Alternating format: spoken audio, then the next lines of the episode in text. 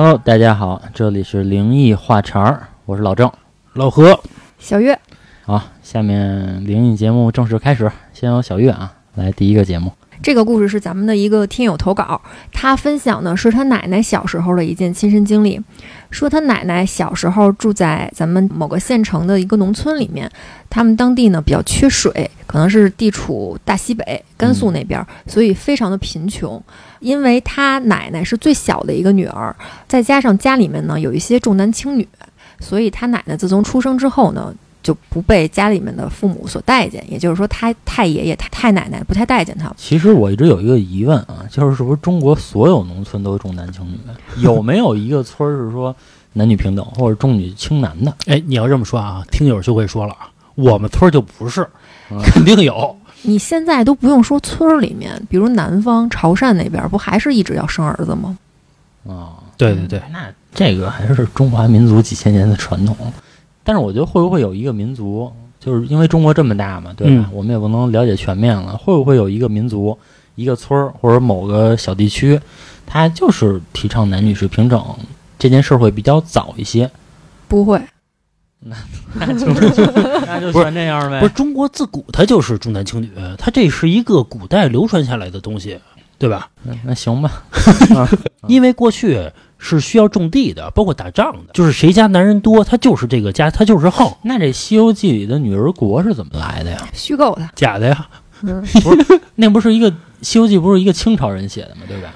我跟老何那个时候去山西，然后去当地首富王家大院玩，他们应该算是清中期或者清末期了。呃，那个年代依然是很封建，当地首富的女儿待字闺中的时候，依然要过着非常拘泥于这种礼数的生活。在他们没有嫁的时候，叫姑娘上二楼嘛，你就只能在二楼住在一个有几平米，五六平米。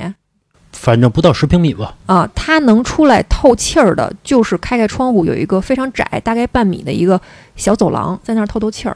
然后他要在那个里面住上两年，住完两年之后，哎，你这个许出人家去了，要出嫁了，你才能够下来。这可是当地首富的女儿。那怪不得这古代的小姐身子都弱呢。看来古代是不存在《还珠格格》那个样子。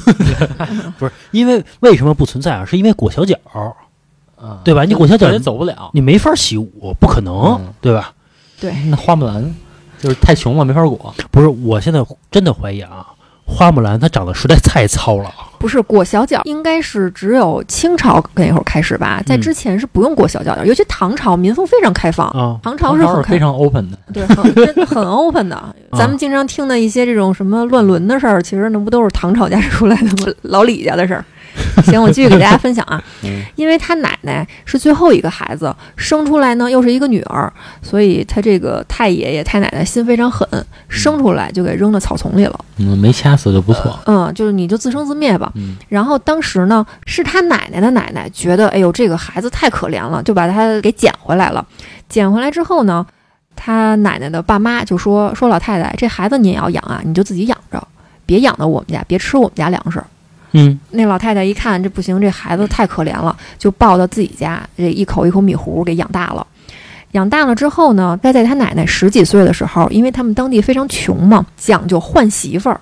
怎么叫换媳妇儿呢？就是用自己的妹妹去换别人家的妹妹，这样的话不就能给自己家的男丁娶上媳妇儿吗？啊，谁也不谁也不花钱。对，这个都不养女孩儿，他们就没有思考过男的娶谁吗？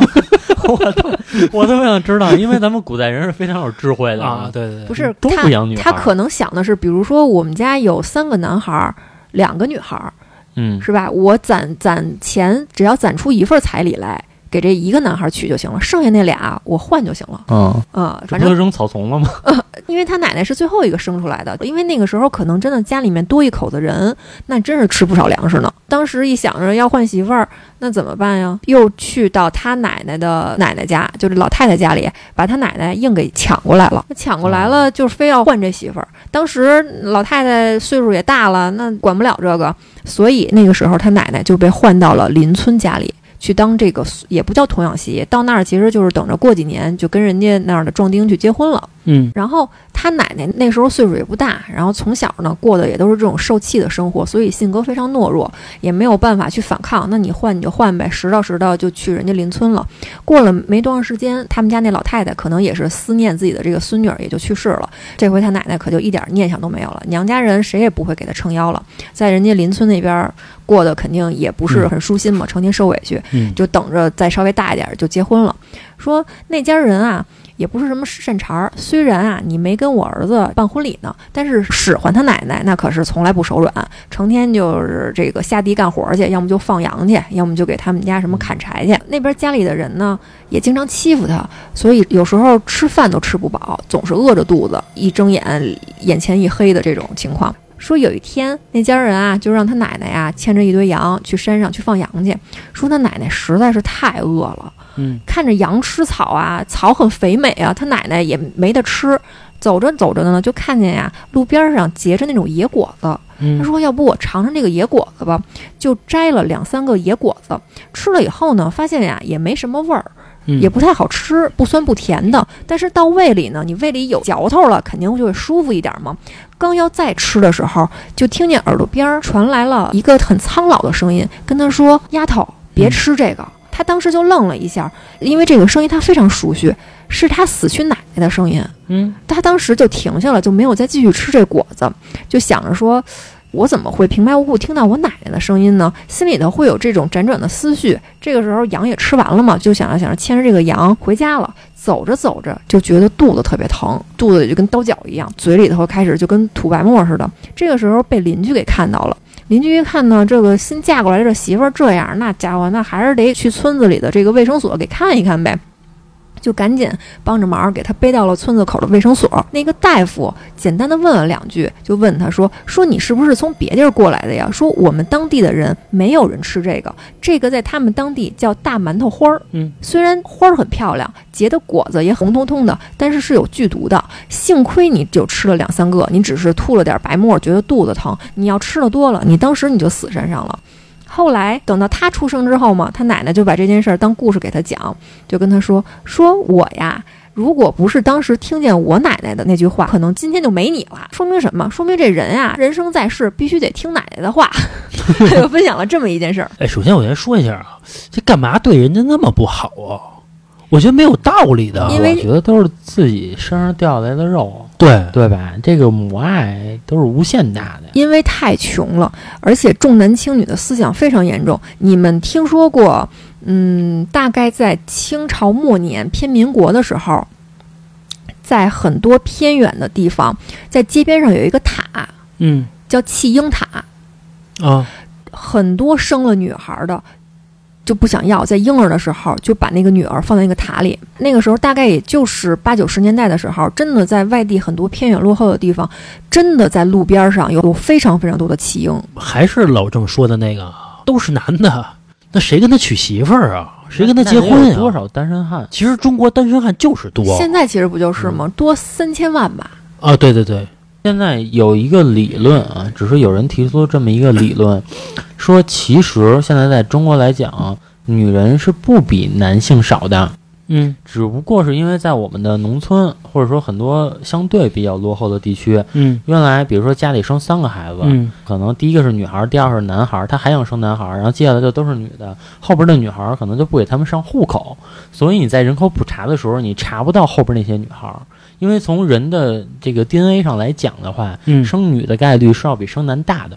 啊，对对对，是对，那如果说你不是生下来掐死他，也就意味着遵循科学的依据，其实是应该女孩多的，也不是。这是有人提出来的。你刚才说那不上户口那个我不知道啊，很有可能是一查是女儿，直接打掉不要了，有可能是这样的，所以导致成男的比女的多，而每年光棍儿的不是都剩下两千多万人光棍儿吗？还是相对于没那么发达的地方，一二三线城市一般不会。哎，现在我发现啊，喜欢女儿的人多了哎，我就喜欢女儿。哎我也喜欢女儿，小时候啊老觉得喜欢男孩儿。啊啊但是现在我我就觉得，如果我以后有孩子，我就希望她是个女儿。但是你们发现了吗？身边生女儿的特别少。呃，他们说是这样的：如果你生活压力大，你生闺女的概率就大；生活压力小，你生儿子的概率就大。一般情况下啊，人家说你要想生儿子，你出去度蜜月去，但是这个没有科学根据啊，人就是这个网上一传说，不是生儿子是 Y，生女儿是 X 嘛？对于精子来说，呃，出去度蜜月你足够轻松的情况下外多。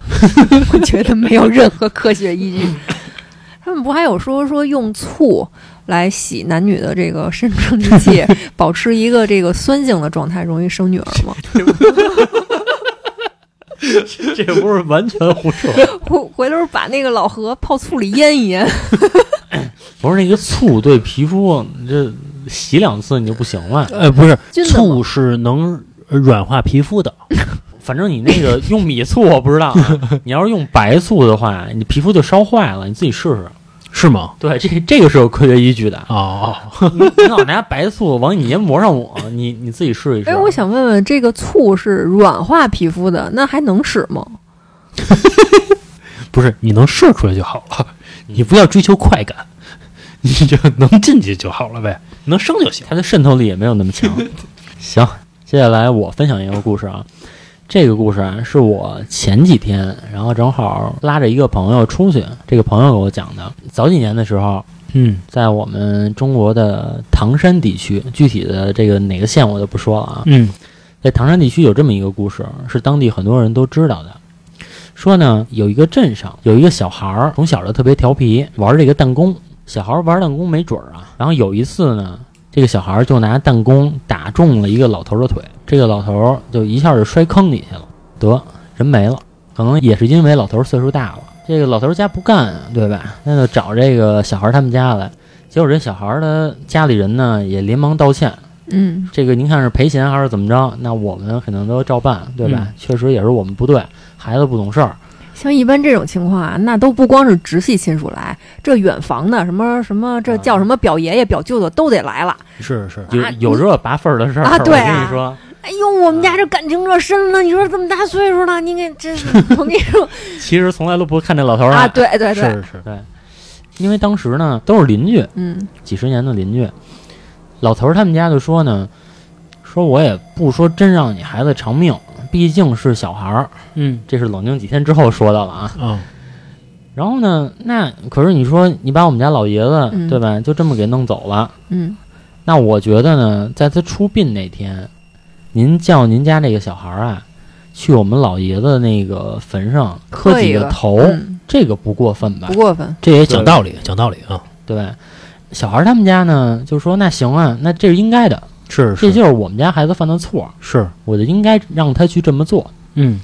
结果到了出殡那一天，按照他们当地的习俗，嗯。敲锣打鼓的，到了那个下葬的地方，棺材刚放到那儿，嗯。突然找不着这小孩儿了。嗯，这小孩他们家呢，发动全家说这小孩跑哪儿去了？这么大的事儿，说也不看着他，怎么找也找不着，就是感觉好像白天还看见这小孩了，怎么现在就没了？嗯。就这个时候，突然电闪雷鸣，刮起风了，看样子马上就要下雨了。嗯结果呀，就一道雷劈下来，正好劈到了旁边的杆子上。嗯这个杆子呢，就倒下来，直接倒到这个棺材盖儿上。嗯这棺材盖儿呢，就给掀起来了。嗯嗯嗯，整个这个老头儿的尸体就暴露在外边了。嗯但棺材里边不光是老头儿的尸体，还有那个小孩儿跪着被钉在了棺材上。我操，有人说啊，说这个其实就是老头儿说想让他给自己磕一辈子，啊，但是后来这个事儿据说也是报警了，也是在查这个事儿，但是就是我们也没有收到说下文到底是怎么样的。但是据说是是不是那家人干的呀？呃，我刚才也想到了，有可能，嗯对，可是你说，如果是那家人干的，那就是比如说老头儿的这个媳妇儿同意，然后儿子不同意，儿子干的这事儿，有可能。有可能就是表面给你冷静，嗯其实内心恨死你了。嗯因为刚才老郑讲这个故事的时候，我觉得怎么那么轻松就放过这一家了？谁要把我爸弹死啊？啊，对，就你想想啊，对？那我他妈得弹死他。反正我拿刀剁死他就完了嘛，对这事儿鱼死网破。不过目前这个熊孩子啊，确实得管管了，你这个过分了是吧？新闻不是爆出来有的熊孩子从楼上往楼下扔东西嘛？嗯说曾经有一个小夫妻啊，刚刚结婚，二十出头，说俩人工作还都还不错。然后这个男孩呢，骑电动车就带着他媳妇儿结果被一个小孩从楼上扔下一土豆吧，还是扔下一什么东西给砸死了，把他媳妇儿。你说这个很美满的一个夫妻，就就家庭就完蛋了。这娶一媳妇儿可不容易。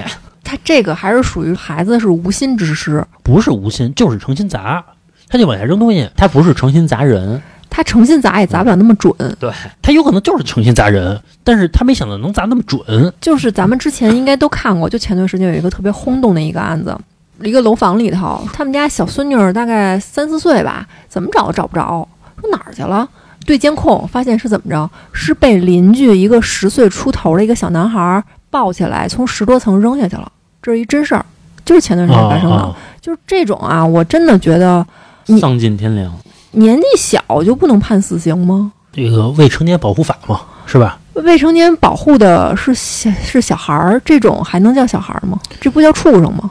之前好像是十六岁，我觉得要后不然来降低到十四岁。要不然就可以这样，你看啊，你们一家三口，爸爸妈妈孩子，是吧？你们一家三口出了这种事儿，得有一个人出来承担责任吧？你们商量谁来执行这死刑？哎，其实我觉得对，应该是监护人选出一个来嗯，来承担这个事儿。对啊，如果不选出来，就妈少。这妈最值。你想想为什么啊？你没发现就是中国人国骂啊，就骂人先骂妈吗？嗯，对吧？其实妈是第一责任人。就你没发现骂人没有骂他爸的吗？都是骂他妈。也有啊，就是有妈生没爹养，有 呃，不是养不教，父之过。人家有教，不严，师之惰，跟妈没关系了呗？老师也得进去，是吧？嗯对。行吧，那个小月再来一个。这个故事啊，是我听我一个朋友讲的，是他的一个远房的一个亲戚，然后经历的一个事儿。这个亲戚呢，也是在咱们北京居住，离咱们这块儿还挺近的，也是在南边附近啊。说他亲戚啊，也是一对夫妻俩。有一次呢，跟自己的小伴儿，比如说就像我跟老何是吧，我们俩叫上老郑跟老郑的媳妇儿，咱们四个人一块儿去远郊区县的某个水库，咱游野泳去。这个事儿大概发生在不到十年前，那个时候呢，咱们没有管控这么严，你上远郊区县的水库还能扒拉两下，扑腾两下。嗯，说他们约好了周末就去嘛。他这个朋友呢，哎，早上起来可能跟他当时的女朋友早上起来亲密了一下，来了那么一下子，嗯啊，然后约的大概是九点会合，一看这已经八点了，跟他媳妇儿说：“你去洗洗澡去，是吧？咱一会儿就出门了，我再眯一觉。”哎，他媳妇儿就上卫生间就洗漱去了，他就跟床上眯着，躺着躺着呢，就听见呀，这个门啊让人给推开了。哟，他还吓一跳，说我这个还光着呢，说赶紧拿这个被子把这身上给盖一盖。然后迷迷糊糊的一睁眼一看呀，发现是他约好了那个朋友，那个男孩进来了。当时呢，这个说哟你怎么进来也不敲门呀？我他妈这儿都光着呢。那个男孩啊，看着啊一脸疲惫的说。哎呀，我昨天打了一宿麻将，我媳妇儿在上面加油呢，我我就过来跟你们要杯水喝。然后他那个朋友呢也没见外，上冰箱里拿了杯水喝，他就半躺在床上就看着他那朋友，穿了一件白色的 T 恤，米黄色的裤子，再配上一双黑色的旅游鞋，就是很常规的这种直男的打扮嘛。嗯两个人就跟这儿，他躺着是吧？然后他那朋友站在门边上喝水，聊着聊着呢，他再一抬头就发现呀，又有两个人进了他的家，也看不清脸，反正脸都黑乎巴拉的，一个穿一黑衣服，一个穿一白衣服，要把他这个朋友一左一右的架着往门外头带。然后当时他就一愣，说：“你们俩谁呀？怎么跑我们家来了？”那俩后进来的人也不搭理他，就把他这朋友往门外边那么带。他这个朋友呢也不挣扎，就看着他，脸上带一种笑，说：“那我也没辙了，我先走呗。”嗯，跟我讲这事儿的人，他就说：“说哥们儿，你去哪儿啊？咱不是约好了一块儿去水库玩儿吗？”然后他那个朋友说：“嗨，我也没办法，真得走了。”说完这句话呢，他就被自己的媳妇儿给推醒了。睁眼一看呀，发现哦，原来我是做了一个梦。然后他媳妇儿一边推他一边说：“说快点，都几点了？咱约好的时间已经到了，你还不起床？”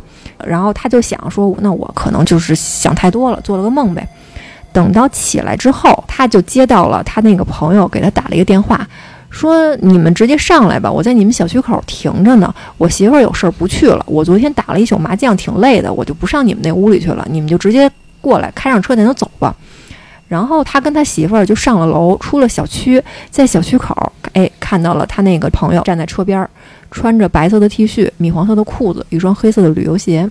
他当时心里头就觉得有点别扭，因为跟他的梦啊，所有的穿着什么的包括前一天打了一宿麻将，这些事儿全对上了，他心里就有一种特别不好的预感，就很隐晦的跟他那朋友说：“说你既然昨天打了一宿麻将了，挺累的了，要不今儿咱就别去了。”然后他那朋友说：“说别呀，都他妈约好了，要不然我就今天跟家里睡觉了，我起个大早过来找你们，你又不去了。”三说五说的没办法，他跟他媳妇就上了车，三个人哎就往这个远郊的这个水库开。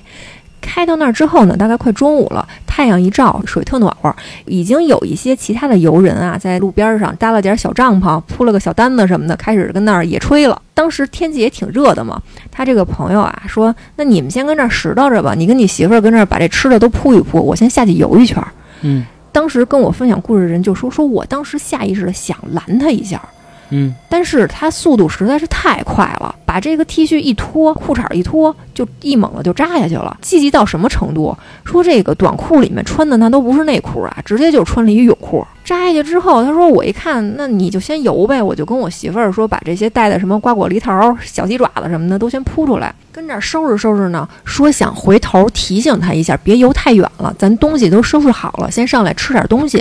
然后一回头，发现他就不见了。零星的露着那么几个脑袋，仔细辨别了一下啊，都不是他的朋友。嗯，然后这俩人就急了呀，就沿着这个河堤就开始就喊他小李，小李，喊了半天都没有人搭理他，在岸上等了大概三五分钟，这个人还没有出现，这俩人就急了。然后周围的这些一块游玩的这些不认识的陌生人也帮着他们去找，都没有找到这个人。后来就实在没有办法了，就报了警。报了警，警察赶过来也很快，因为那个时候虽然说国家没有严厉的管控游野泳的这件事儿，但其实大家已经大肆宣传了，因为游野泳确实很危险嘛。警察来的很快，来了之后呢，就派出这个很多人去下游去找去，大概是从十二点找到下午三点都没有找到，这个时候就没有办法了，从警局就调来了这个捞尸队。嗯，大概在中下游的位置就把这个人给捞上来了。法医当时就立马就做出了鉴定嘛，说从这个死亡时间判断，其实就是这个小李下河之后没多长时间，也就是三五分钟的时间就被水草就勾住了，当时很快就溺毙了。所以他就回想起自己做的那个梦，如果说我当时拦了他一下，没有跟他去游这个野泳，是不是他就不会出这事儿？但是你其实要想，即便是如果说他真的做到了这个预知梦，即便是当天他不是在水里出的事儿，也有可能会在路上出事儿。嗯，有可能。嗯，因为这件事儿确实不是他造成的，只是他提前看到了而已。他就分享了这么一件真实经历。这个就是老人经常说的那种叫“该你死，你早晚都得死”，是吧？因果嘛。那叫什么？阎王留你到什么？阎王叫你三更死，什么不会留你到五更是吗？哦，对对对对对。而且你看他那个，刚才你描述啊，看他那动作啊，着急去死啊，赶时间呢，对吧？对，就是卡着那时间点，你赶紧去。而且我觉得啊，分享这个故事的人啊，也不是特别的仗义，就是不是我自己的事儿，我也没死拦着。如果是我啊，我真就不去了。我觉得这个有预兆了，那就算了。这个事儿又不是非得今天去，反正起码是你别死在我面前。这最起码我能帮你就帮到这儿了。咱们都听过一句话，叫“你永远叫不醒一个装睡的人”。嗯，就像这种事儿，所谓的鬼神之事，还有这种玄学的事儿，有人不相信，你跟他说，他觉得你在传播封建迷信。啊，对，有可能。对嗯，而且觉得你梦见我死，你是很晦气的一件事儿，你干嘛要这么说？哦，对对对，他不相信。这个解梦还说呀，说梦见亲人死，在某种意义上来说是个好事儿，因为梦都是反的，是吗？也不是反的，他梦都有寓意的。说你梦见亲人死，或者梦见谁死，但是我没学过解梦啊。嗯他说，呃，你可能预示你发财、身体好等等这种，嗯或者说你梦见你那个吃官司，嗯然后这个梦还要分你是春夏秋冬哪个季节梦见的吃官司，可能都会不一样。可能在某个季节你梦见吃官司，那就是你可能要遇见小人，对吧？这个是最直接的。但可能某个季节你遇见吃官司，那就预示着你要升官这个是都有可能的。它是很有讲究的。嗯，嗯，哎，老郑，你们家有周公解梦吗？我们家没有。哎现现在不都百度吗？哎，不是，我妈特信这个啊，啊，我妈还给了我一本儿。你我我跟你说啊，我认识的所有咱们妈那一辈儿的人，啊我觉得你妈是最玄学的。啊，可能是玄学的。对，你妈老有这种神神叨叨的事儿。啊。关键是她看那周公解梦，她天天烦，因为我妈在年轻的时候，她做梦老能梦见死去的人，比如亲戚什么的，她老能梦见。到最后啊，有一个人给她支一招，说你在枕头底下放一把剪子，我妈就真放了一把剪子，就好多了。我觉得你妈应该是能很比较能接受心理暗示的人。哦，对，可能是，对对对，有可能是对我记得大概在我上高中的时候，我妈一度想给我改名字。啊，因为什么？因为那个时候我不知道是找人算的命，还是他也是拿了一本这种所谓的这种玄学的书，就说我的这个名字，如果生女孩儿，从小就爱得支气管类的病。果然我，我确实是从小就是特别爱感冒，特别爱咳嗽，然后总是这个嗓子有问题。这个书上就是这么写的，说生女孩儿叫这个名字就是容易得支气管的病。后来怎么没改啊？因为我爸不信这个，就没 我。我爸的理由是，这是他爷爷给起的，哪儿能随便改？这我感觉现在嗓子不好的人挺多的。不是，但是但是在他小时候不是，哦，咱小时候空气什么都挺好的，满天繁星的那会儿嘛，对吧？那有可能，而且啊，小月啊不抽烟也不喝酒，那闻烟味儿啊，不是他以前他不闻啊，没有，以前小时候闻的更多，因为我爸不在意。我在特别特别小的时候，我们家就烟雾缭绕的。在这个吗？真不在这个。其实我在这其实我觉得是有关系的。你看我前两天看嗓子，就是人家就说咽炎很严重啊，然后我说啊那能怎么办呢？啊，对吧？你还能让我戒烟？人家说你咽炎很严重，你赶紧害怕，赶紧抽两根儿压压惊。你们没听过那个笑话吗？也是有一个人啊，觉得嗓子什么的特别不舒服，老咳嗽，他就去看医生去。然后大夫就跟他说呀，也不叫吓唬他，反正就是循循善诱的吧，就跟他说说你看呀，你如果把这个抽烟的钱，如果你抽了烟再稍微好一点，抽个华子五的是吧？按你平均这一天抽多少多少根儿，多少多少包，咱们这么嗯算，你如果这一辈子你把这个抽烟的钱给省下来，你都够买一辆宝马五了。那个病人就问他说：“大夫，您您抽烟吗？”大夫说：“我不抽啊。”然后那病人又问他说：“那您那宝马五呢？”大夫说：“楼底下停着呢。其实我之前啊戒烟，我从网上学了一招儿，是这样的，呃，我尝试了三个月没有抽烟，是比如说我之前抽一包烟，每天是十五十五块钱一包嘛，每天抽一包，然后呢，我每天攒十五块钱，我就存进一个户头里边去，结果呢。到一个月之后，说你可以买一个自己不舍得、平时不舍得买的一个东西，或者一个吃的，奖励自己一下。你买来两条烟，最后呢，华子，不是最后真的是三个月之后呢，然后我又开始复吸了，然后我买了一条更好的烟抽，那会儿还美名其曰的给自己找借口啊，说你看我这么长时间没抽了，我得抽点好的。对对对”，所以我这点我就特别佩服我爸，因为他也是从十四五岁就开始抽烟，嗯，抽了那时候抽了大概得三十年吧，嗯。说戒就戒了，一次都没有复吸过。啊，这个其实挺难的，人家不说戒烟最痛苦的是旁边老有人说：“哎，来一根儿，戒他呢，来一根儿。其实这不是最痛苦的，最痛苦的是因为你平时抽烟，比如上着上班儿，然后你中间，比如说一一个多小时、两个小时、两个小时，你就会抽一根烟去。这会儿你把这个烟停了，你就会发现你没有朋友，因为你平时抽烟的时候都会互相叫着一块儿聊会儿天儿去，你没有事儿干。哎，中国这个烟文化，这个社交这块儿真的是，你看那办公楼底下三五成群抽烟的，那我说公司什么小秘密全交流上。而且关系啊都不错啊。还有，我觉得抽烟最痛苦的什么呀？你上厕所的时候不能抽烟，这个时候你让你 人家说上厕所的时候，你使劲儿的时候抽烟是最不好，因为你那血液 就正涌着呢，然后你吸口烟进去，哎，就充分发挥到你血液里，那是非常不好。反正吧，嗯，少抽呗，就对吧？抽点好的，对，抽点好的。嗯我妈老跟我说，少喝酒，喝好酒；少抽烟，抽好烟嘿啊。你妈就不能跟你说少喝酒，不喝酒。因为知道管不了他儿子。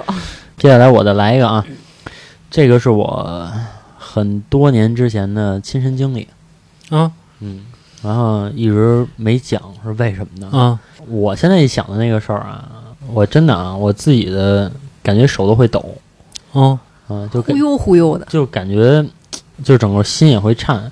这个事儿，我其实最早我跟你提过，嗯我们之前的节目里也有说过啊，就在我上学的时候，我跟着一个师傅学风水。嗯我跟他学风水有一段时间呀、我就帮他背包嘛，到处他去哪儿我去哪儿，啊他吃什么我吃什么，他啊喝什么我喝什么。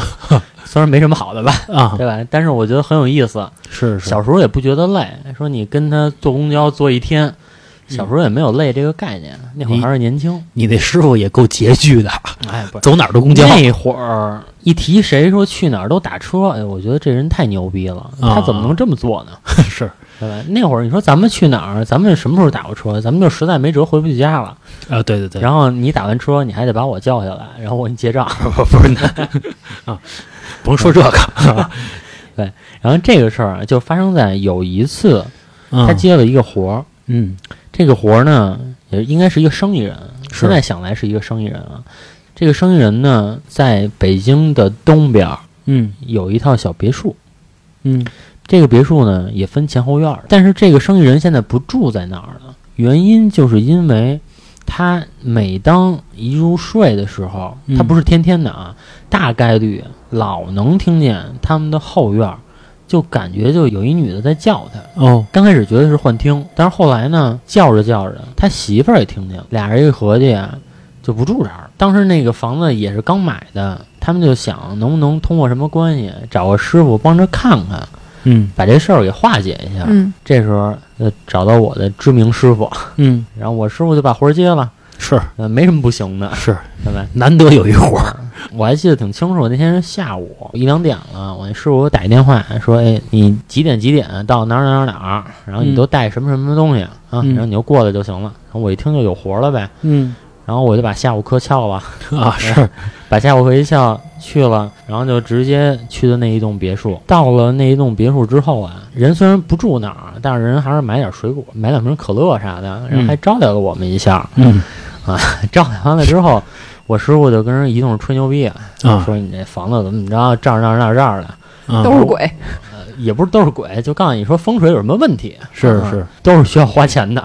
然后我跟我师傅就听着嘛，反正我当时也觉得这个也是一个谋生的必备的一个技能跟手段，是是我也不会现在也是。是吹牛逼我也捧着他，我也捧着他嘛，是对吧？我说，哎，这是不是就是您说的那个？是是，我也会捧着他聊。等到快晚上的时候，那个人就带我们出去吃饭了。别墅区旁边有饭馆儿，在饭桌上，那个人就说说，要不然啊您今天晚上晚点走，嗯就跟我师傅说，说您听一听，兴许就是您能看出个一二来，能看出个什么事儿来。那个生意人说，我们两口子现在真的是害怕了。嗯啊，现在这这个别墅，说实话啊，要是不是说跟我师傅进来，他们俩真的就不想进来。本来是想把这个别墅给卖了的，嗯但是又觉得其实我们刚买没多久，这么着来回一折腾，还不够掏中介费的呢。是后来我师傅一听，嗯我就感觉他那话茬明显有点退缩，啊 反正就那意思，大概就是说。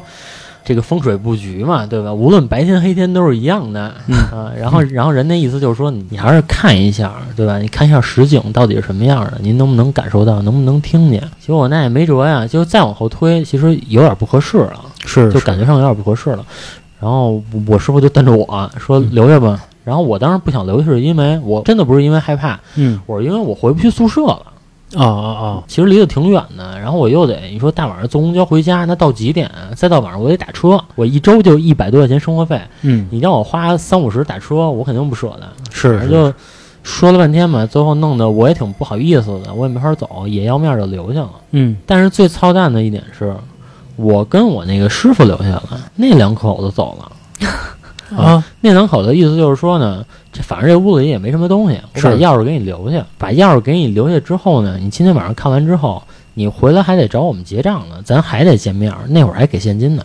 是是是嗯所以说你在见面的时候，你再把钥匙还给我们。对嗯然后我们那师傅说：“那那行呗，对吧？”晚上那俩人走了，屋里有电视，嗯然后我跟我那师傅就在那儿看着电视，然后说点儿差不多了，然后我就跟我那师傅说：“我说要不咱走呗，对吧？反正也没什么事儿，等什么呢？是等等着这奇怪的现象出来？对，就等着这奇怪的现象出来呢。”然后我师傅那意思就是说不合适，人刚走，说人万一要在门口堵着你，你都不好解释，是是，说得待一会儿。这个时候我的意思就是说呢，就操，能有什么事儿啊？因为我跟我的师傅看了太多的东西了。嗯就没有一个是特邪门的事儿，就非常非常的少，很少见。有邪门的事儿，也只是停留在很表象，就比如说罗盘转一圈儿这种。嗯我觉得其实没有什么。然后我就跟我师傅说，他说这个声音不是来自后院儿，嗯那咱去后院儿看看，就是后院儿有什么东西。然后我那师傅一听就跟着我去了。嗯去完之后，我发现他后院种着一棵老槐树，啊，嗯我觉得其实这就挺奇怪的，是但是我当时不懂啊，我现在想来挺奇怪的。槐树是鬼树是吧？对，木鬼为槐嘛。嗯然后我跟我师傅就在那儿看着那棵槐树，我在那儿抽烟，我那师傅不抽烟，还挺好。啊啊，我我在那儿抽着烟，跟他扯着淡，我说：“操，你说这个，因为借着这个屋里的光啊，可以嗯看到这个槐树微弱的这个影子。”我跟他抽着抽着烟，我那师傅说：“说你等一下，我把罗盘拿来，嗯说看看这一块儿。”然后他把罗盘刚拿来，刚递到我手里的时候，当天啊，绝对没有风，嗯但是就突然有一股小的龙卷风就在这个槐树边儿上嗯就旋起来了。哦对，就当天一定是没有风的，我记得特别清楚，那是一夏天。炫起来之后，我们俩就盯着那个龙卷风，谁也不说话，因为当时那屋里可就我们俩，而且还知道这个屋里闹鬼。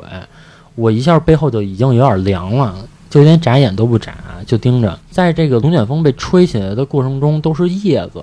嗯我透过这个叶子，可能还有一些沙子啊那种东西，透过这个东西，我看到的是一个女人，不是那么清楚的一个轮廓。哦当时我看到这个的时候，我的整个我连眼睛都不敢眨，嗯对我就生怕我一眨眼他就过来了。嗯啊是然后我师傅也不说话，啊我们俩人也不敢动，嗯就是完全不敢动的一个状态，然后就盯着那个地方。不知道是不是我们的错觉啊？我们会感觉龙卷风里这个女人的影子好像在往我们这边靠。嗯我到现在我也说不清楚到底是不是错觉，但是这个时候我手里就是握紧了那个罗盘了，已经。嗯因为我当时我真的我想，我说好歹什么是一个八卦类的东西，是我也不知道管不管用，拍他脑袋上管不管用，但是我就死握着这个罗盘，他啊要再近一点，说不定罗盘我就扔出去了。是嗯，这个时候我觉得还是我那个师傅反应比较快吧，因为他毕竟他是一个三十多岁的人，我当年二十岁，嗯就一把把我蹬走了，蹬着我就往那门口跑。啊然后最后出来了，其实出来之后就没有什么事儿了。出来之后，然后我就问我那师傅，因为当时我还不那么确信他是一个骗子，他是一个完完整整的骗子。然后我就问他，我说说这是什么东西？说你带我跑出来就没有能制服他的方法吗？嗯反正我大概是那个意思。然后，但是我说这些时候我也挺害怕的，就反正我师傅中间也安抚了我几句。嗯然后我师傅最后就说这个怨气太大了，没必要。啊没必要，就这么一件事儿。但是当时在那个场景下，对你看着那个风把那些东西吹起来，真的特别害怕。应该是在那一瞬间吧，我把我那几年的冷汗都出完了。你这师傅最后跟人家怎么解释的呀？最后就是说，您这个可能我们看不了。他其实我觉得这个还算实诚，哦哦就是说我们看不了。您可能得请一些玄学方面的人，我们是风水方面的，我们不是抓这些阿飘的。哦哦哦哦大概是给人解释的是这样啊茅山那块儿了是吗？啊，对，茅山可能得是是逮鬼，可能得茅山那一块儿。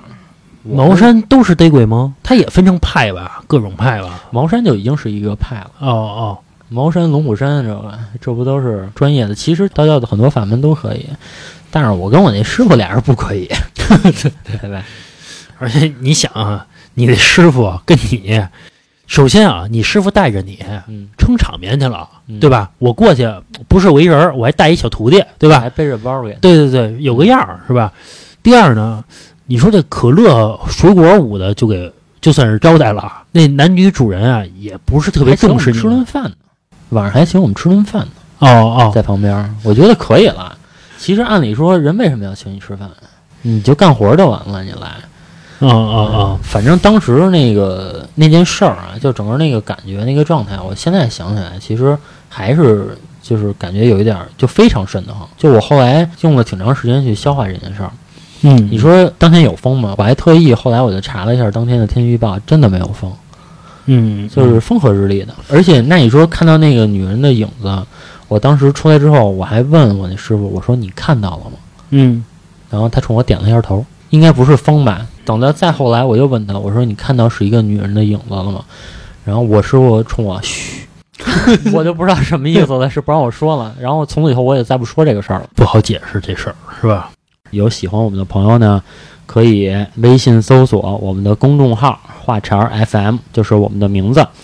关注公众号之后，点击点我进群，然后会弹出我的微信二维码。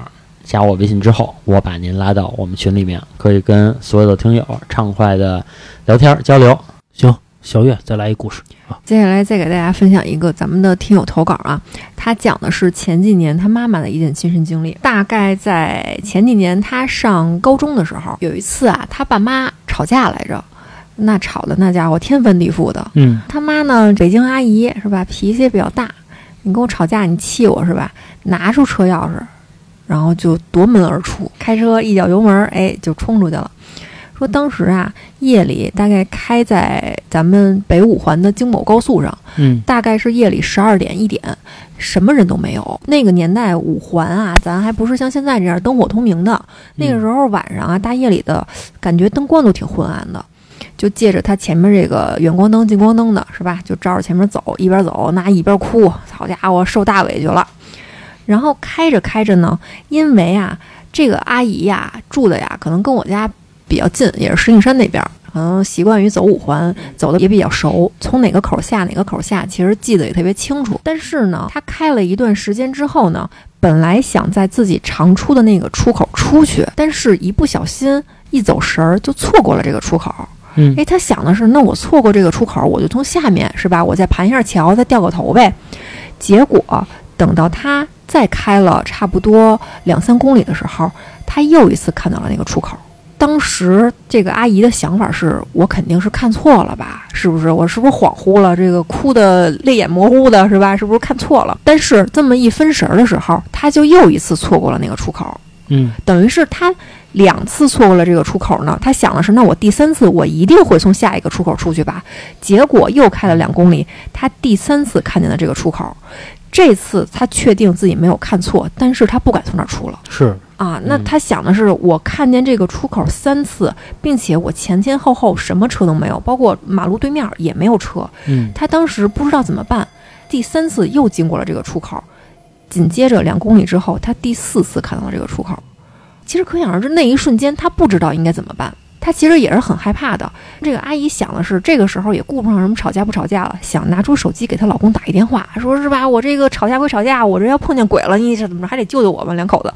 但是拿出手机以后，发现能拨出去，但是没有信号。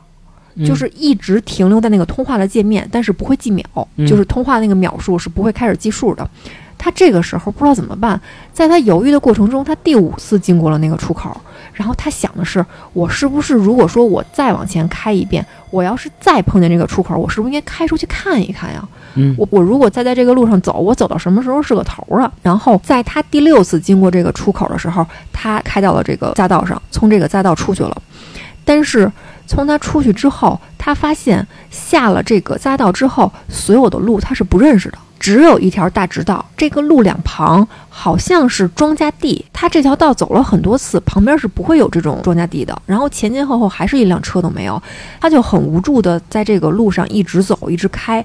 他印象中自己大概也开了十来公里，然后这个时候的手机依然还是一直没有信号。嗯然后他想打电话是永远打不出去的，但是他也不敢停车，他不知道自己停车之后会碰见什么，就这么一直开一直开，他也不知道自己开了多长时间。由于这个高度紧张之下，他的这个双手紧紧地握着方向盘，眼睛一直直视着前方，这么盯了很久之后，他觉得自己的整个肌肉都开始僵硬了。但是这条同样风景的路一直笔直到头，他开了多久都是一样的风景。就是怎么开都开不了头。这个阿姨印象中，她说我大概真的得开了将近一个小时，但是这个路永远是这样。她后来实在没有办法了，她就把这个车停在路边了，就开始趴在方向盘上哭。他实在不知道这个时候应该怎么办了，也不敢下车。然后这么哭着哭着呢，可能也是赶上吵架委屈，打电话也打不出去，这怎么办呀？找个人问路也没人。然后哭着哭着，他就听见有人敲他窗户，这吓一跳啊，就赶紧从这个方向盘上抬起头来，发现外边敲他窗户的是一个满头白发、穿着黑衣服的老太太。那老太太呢，看着他，脸上也没有什么表情，是拿一个拐棍敲到他的这个玻璃。然后她当时以为自己看看见老乡了呗，是吧？咱得打听打听，这到底是哪儿啊？她就摇下了窗户，想问这个老太太说：“大妈，这块儿到底是哪儿啊？我应该怎么出去啊？”然后那个老太太跟她说了一句话，说：“你怎么过来的呀？说这是你该来的地儿吗？”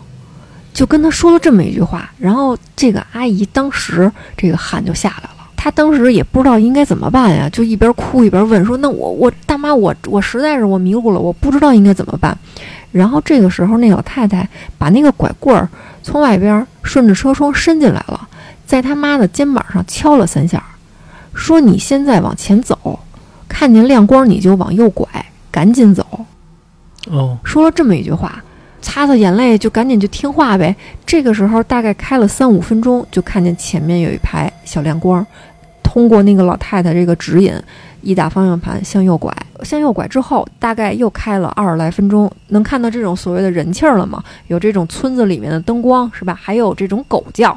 嗯然后他开了一段时间之后，他看到了这个路牌儿，他发现自己在平谷。他从五环开到了平谷，大概要开多少公里？那得应该非常非常远吧？五六十公里打不住吧？打不住。嗯，你想，他其实是要奔石景山走的，石景山那是在西边啊，对对对，但是他看到了路牌儿，他是在平谷。然后这个时候，他的手机响了，一看是分享故事听友他爸，说你搁哪儿呢？行不行？我错了，你赶紧回来吧。又开始赔礼道歉什么的。嗯然后这个阿姨在电话里哇的一声就哭出来了，说我现在在平谷呢。他爸那边也说你他妈跑平谷干嘛去了？你不是回娘家吗？嗯然后两个人这么一对呢，这阿姨在这边在电话这边就吓得就一直哇哇哭。嗯，然后她老公说说你这样吧，你在那儿等着我吧，我过去找你。然后这个阿姨的老公是跟朋友又借了一辆车，老式的桑塔纳，然后开车到了平谷去把他媳妇儿给接了回来了。然后这件事儿，这个阿姨去跟别人说，别人其实都都是不相信的。说你那天可能就是迷路了、迷糊了，是吧？什么老太太什么的，那那那那都不是真的。这件事儿，他跟别人说，别人都不相信。但是啊，给我分享故事这个听友，他说：“他说我相信我妈说的一定是真的，因为我妈不骗人。”啊他讲了这么，么一件事儿。咱就说晚上啊，不碰到这种鬼打墙的事儿，其实你一个人开上山也挺害怕的。就平谷那种地儿啊，因为它都是那种蜿蜒的那种山路什么的，挺害怕的。你要是白天觉得风景还挺好的，是一个游玩的地方，但一晚上其实是害怕的。我大概在天黑的时候啊，也不是非常晚，大概是七八点的时候，反正就是天黑了，但是路上肯定车还特别多。嗯，我从门头沟就是山里面盘山公路下来，嗯就非常吓人。如果说前后包括跟你相向的这种车道，如果有车还稍微好一点，如果没有车，那你就是一片漆黑，只有你前面这个灯照的这个十来米，你只能看到这个亮光，其实非常吓人。其实现在的高速公路上边儿不是都有灯吗？还好一点儿。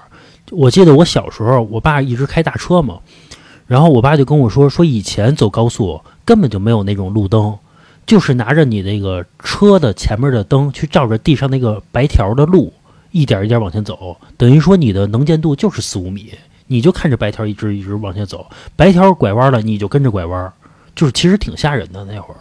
你这夜里要是再出来个什么东西，对对对对，其实挺害怕的。就是你要是在自己相对于熟悉的城市还稍微好一点。你记得咱们前几年大夜里的开车去营口吗？啊，啊，就是走在那种都不叫省际高速，叫县道，嗯嗯。就是非常吓人。就叫高速旁边的路。对，我觉得就是真的出来俩人劫咱，咱都没办法。我之前走那高速上，不是还发生过一个事儿吗？嗯、前面那车呀是一个不知道是白面车还是是那个杨辉的车，对对对，然后我跟着那车一直走，走着走着，结果他一下那个白面还是杨辉就洒下来了。我其实什么路都看不见了，但是那会儿我后边还有车，那会儿我大概能开到一百一、一百二左右，但是我速度还不能完全一下降下来，因为一下降下来，后边的车就会追我的尾，很有可能。所以嗯就是慢慢慢慢降下来，反正很危险那次。我之前碰到过一个人，他跟我聊他自己就是独自一人开车经过无人区的事儿。啊、他说，那个车上就他自己一个人，然后无人区大概小一百公里吧，可能嗯你车坏了那就是坏了，然后电话什么的那那都没有信号啊。他从那儿开过去的时候，他说。我前面那辆车就是看见劫道的了。后来那帮劫道的大概有四五个人吧，嗯呃，有两三个人围着那辆车，然后看见我过来了之后，也要过来拦我，嗯但是我一脚油门我踩过去了。啊啊他就给我讲了这么一件事，我也不知道是不是跟我吹牛逼呢。是我有一次约了一顺风车，那大哥给我讲的，也有可能是看我一小姑娘跟我那儿吹牛逼呢。我当年在无人区怎么怎么样，其实要是无人区，我要碰着劫道的啊，我就一脚油门撞上去了，反正也没人拍着我呀，对吧？不是你车上有血迹，大哥，你回头一进里边，警察叔叔一拦呀，嘛去了？然后你一哆嗦，什么都着了。你没这胆子。其实嗯我觉得你没这胆子。那你说，那我就下车啊？还是呃，你也不下车，反正就是还是开个好车吧。你那车不是防爆胎吗？啊，它地上有钉子，你也能冲过去，你明白吧？不是，人家不是放个钉子，啊嗯，人家放一块大木头，你撞都撞不过去，那怎么办呀？比如半棵树那那么大的，你根本就撞不过去。那更好办了，挂 R 档一脚油，也不也也不看后边吗？对吧？滋 我走了。你哎，我没去过无人区，我不知道无人区旁边的路是不是也可以走，不知道可不可以绕过去。就我不走正经的路了。可能是沟沟坎坎的吧，或者怎么样的。反正我没去过啊，反正那地儿啊少去。而且我觉得要是去啊，你别一辆车，你两三辆车一块儿去，甭去不完了。嗯，还是得去。我还是想去玩玩去的，行吧？那个最后我再分享一个故事啊，呃，这件事儿啊发生在我姥爷身上，就是分享者的这个他姥爷身上啊。在他小时候，也就是他姥爷相对来说年轻点儿的时候，大概是五十岁的时候，小姥爷。是的，真姥爷小姥爷，是我在说小姥爷小时候。嘛，他姥爷呀一直有一毛病，脑袋呀老抽搐，来回动会儿，脑袋抽搐，脑袋来回摆，来回动会儿。赵四儿，啊，也不是那样吧，反正来回动会儿。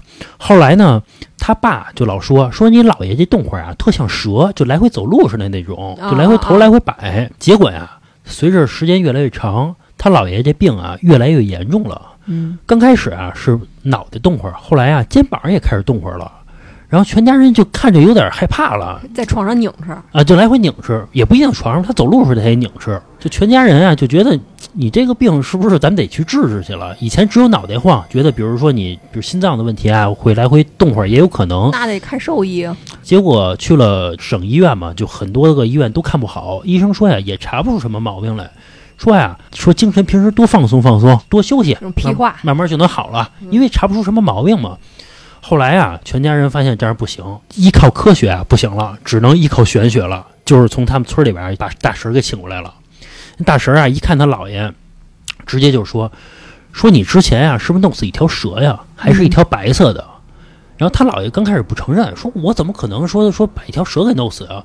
后来啊，他姥爷慢慢开始回想起来了，因为他姥爷年轻的时候是当兵的，当兵的时候呢，然后跟他那些战友呢去山里边执行任务去。那会儿啊嗯，排雷，因为当时经过二战嘛，这山上全是雷，他们去排雷。排雷的时候呢，发现山上啊有一条蛇，嗯也是一条白色的蛇。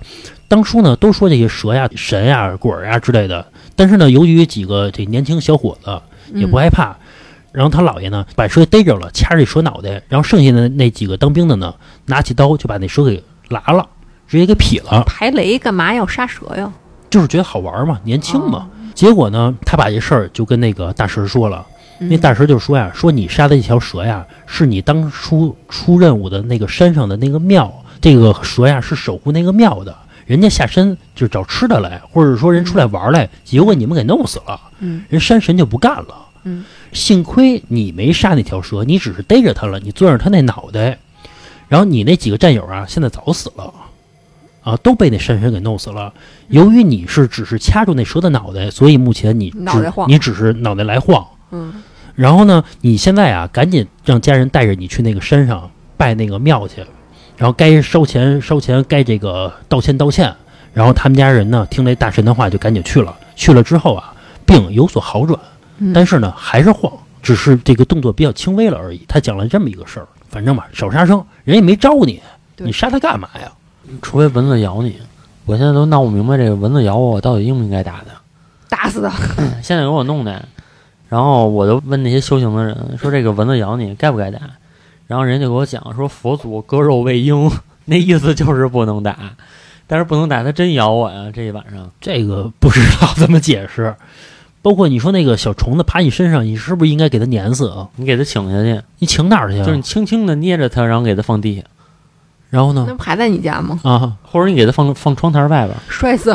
哎，我跟你说一真事儿啊，是我四姨他们家以前住楼房，真的在壁橱里边儿，就是厨房的壁橱里边儿扫出一条蛇来，就是一打开壁橱，一条小蛇在里边儿。我四姨她老公就是我姨夫，就把这蛇呀放在簸箕里边儿，就扫到簸箕里边儿，然后扔垃圾桶里边儿了。因为我四姨比较信佛嘛，她有一师傅，那师傅就说说你把这蛇请出去了，其实也是把财位请出去了。